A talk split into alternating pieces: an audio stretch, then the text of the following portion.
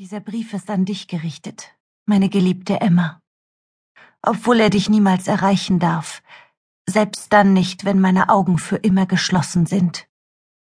Aber ich muss ihn schreiben, weil die Schuld mir sonst den Atem raubt.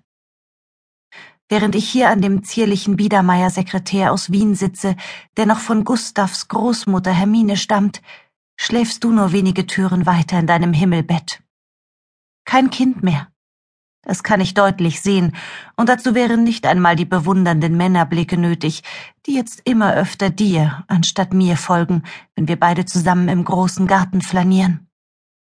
Aber natürlich bist du auch noch keine erwachsene Frau. Noch lange nicht. Ich weiß, du bräuchtest die Mutter, die dich auf diesem schwierigen Weg begleitet.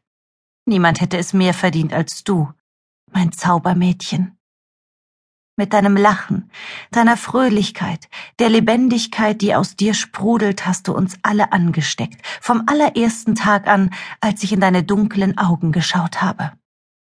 Manche behaupten ja, alle Kinder kämen blauäugig zur Welt. Doch deine Augen waren so rund und groß wie polierte Kastanien. Und genauso sind sie bis heute geblieben. Ich kann mich in ihnen verlieren. Dein Vater tut es für sein Leben gern, und nicht anders wird es einmal dem Glücklichen ergehen, der in Liebe zu dir entbrennt. Wie sehr würde ich mir wünschen, sein Werben um dich mit jeder Faser auskosten zu können. Doch es wird mir nicht vergönnt sein, meine Emma. Ich spüre, wie meine Kraft schwindet, von Tag zu Tag ein wenig mehr. Sie rinnt aus mir heraus, und ich finde nichts, womit dies aufzuhalten wäre. Was habe ich getan? Und tat es doch nur deinetwegen. Bis jetzt ist mir noch niemand auf der Spur, aber ich rechne jeden Tag mit einem herrischen Pochen an unserer Tür. Ob dein Vater das überleben wird, weiß ich nicht. Gustav ist nicht so stark, wie er scheint, das wirst du auch noch bemerken, falls du es nicht schon längst weißt, was ich vermute. Sein Ordnungssinn, sein Streben nach Redlichkeit und Anstand sind nichts anderes als eine geschickt kaschierte Furcht vor den starken, wilden Gefühlen, die in ihm brodeln. In dieser Hinsicht ist er wirklich dein Vater, Emma.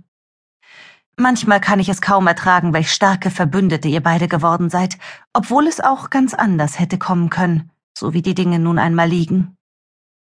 Es gibt Tage, da fühle ich mich fast wie eine Fremde, wenn ich euch beide zusammen sehe.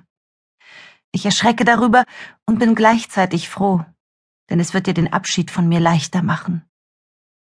Das niederzuschreiben fällt mir schwer. Und doch muss ich es tun.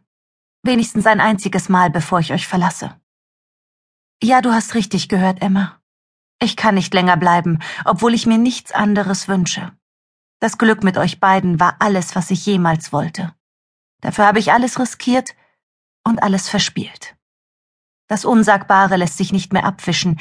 Wie ein feiner roter Film hat es sich auf meine Haut gelegt, verfolgt mich im Wachen, im Träumen, wenn ich überhaupt noch schlafe.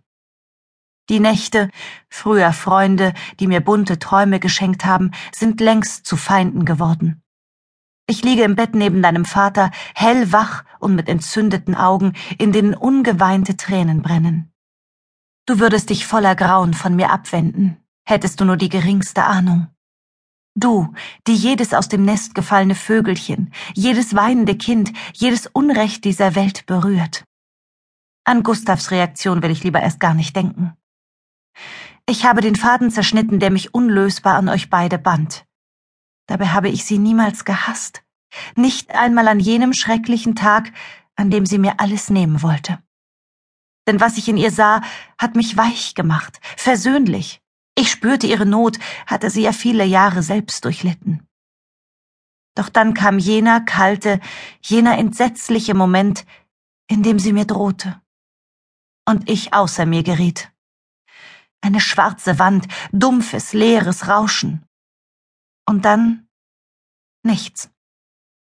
Ich weiß nur noch, dass sie plötzlich auf dem Boden lag, leblos. Unfassbar jung, fast wie ein schlafendes Mädchen wäre da nicht ein rotes Rinnsal aus ihrem Kopf geflossen. Ich wusste, dass ich fliehen musste, so schnell wie möglich. Niemand war in der Nähe, keiner hatte uns beobachtet.